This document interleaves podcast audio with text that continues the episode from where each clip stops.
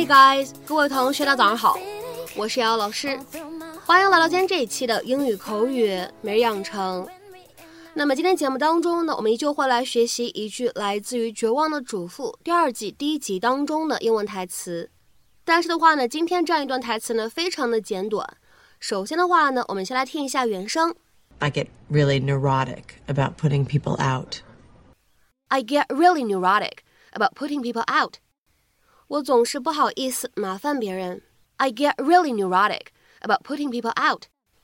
I get really neurotic about putting people out. 那么在这样一段话当中呢，我们需要注意哪些发音技巧呢？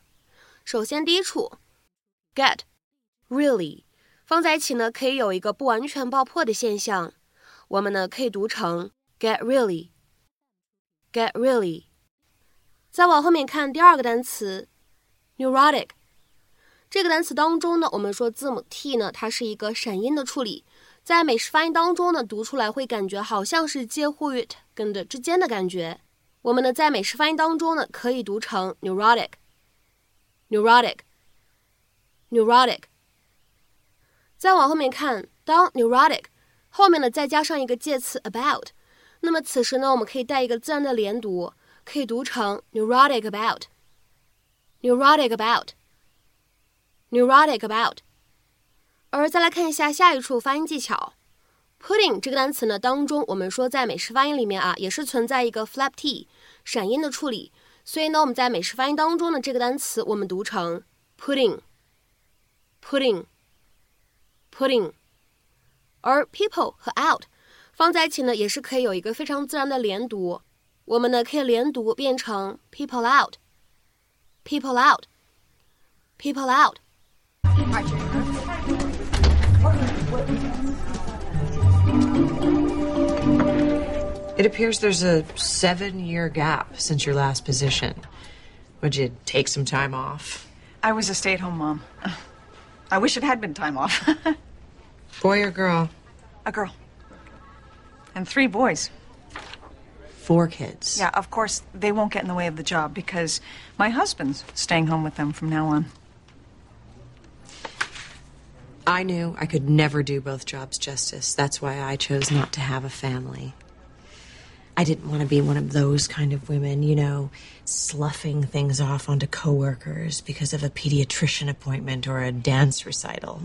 I get really neurotic about putting people out. With all due respect, Nina, won't be an issue.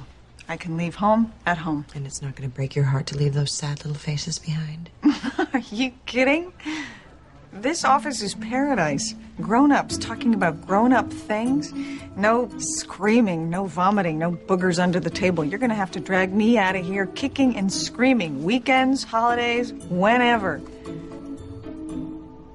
All right, Ed wants to make the final decision, so I will bring you back tomorrow at 3 for a follow up. Well, that, that sounds great. Thank you. Lynette, be early.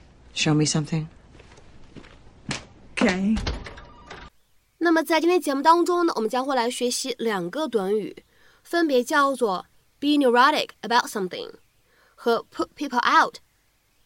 那么首先的话呢，我们先来看一下第一个短语 be neurotic about something。 那么在英文当中呢，neurotic 它呢是一个形容词，表示神经质的。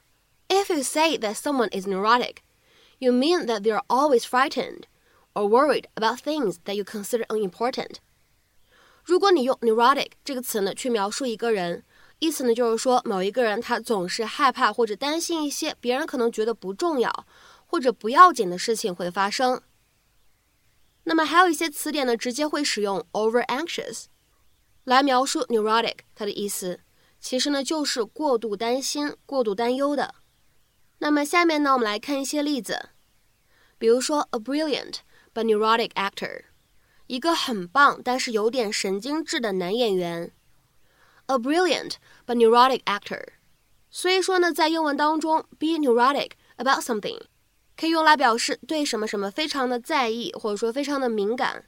那么你也可以说 become neurotic about something，开始对什么什么非常的在意，非常的敏感。 那么下面呢，我们来看一下更多的一些例子。第一个，She's neurotic about her weight. She weighs herself three times a day. 她对她的体重很敏感，一天称三次体重。She's neurotic about her weight. She weighs herself three times a day. 下面呢，我们再来看一下第二个例子。 She became neurotic about keeping the house clean. 她开始对保持房子干净这事儿变得非常在意。She became neurotic about keeping the house clean. 那么下面呢，我们来看一下第一个短语使用当中的最后这个例子。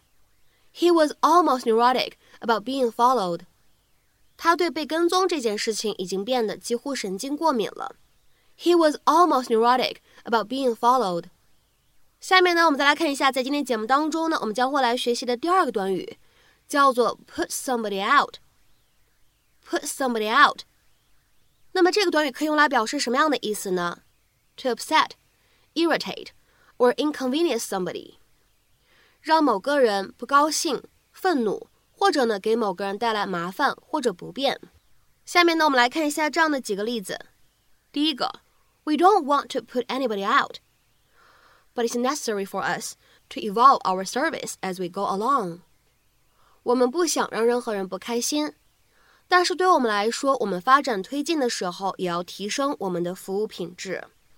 We don't want to put anybody out, but it's necessary for us to evolve our service as we go along. 下面呢，再来看一下这样一个例子，是一个对话的形式。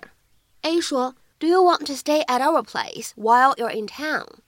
B 回复说，That would be great, so long as it doesn't put you out. A 说，你来镇上的时候想住在我们家吗？B 回复说：“那太好了，只要不打扰你们的话。”Do you want to stay at our place while you're in town? That would be great, so long as it doesn't put you out. 当然了，put somebody out 也还有其他的意思，比如说让某个人陷入昏迷，或者说呢在比赛当中把某个人打败都是可以的。比如说呢，我们来看一下今天节目当中的最后这个例子：These pills should put him out for a few hours. 这些药丸应该够把他迷昏几个小时了。These pills should put him out for a few hours。那么像这样的意思和用法呢，也希望各位同学听完今天的节目之后呢，下去了解一下，做一做功课。那么在今天节目的末尾呢，请各位同学尝试做一个简单的汉译英，并留言在文章的留言区。我希望我们的到来没有给他们带来不便。我希望我们的到来没有给他们带来不便。那么这样一个简短的中文句子，应该如何去使用我们刚刚学习过的动词短语 put somebody out 来造句呢？期待各位同学的踊跃发言。我们今天这期节目呢，就先分享到这里，See you。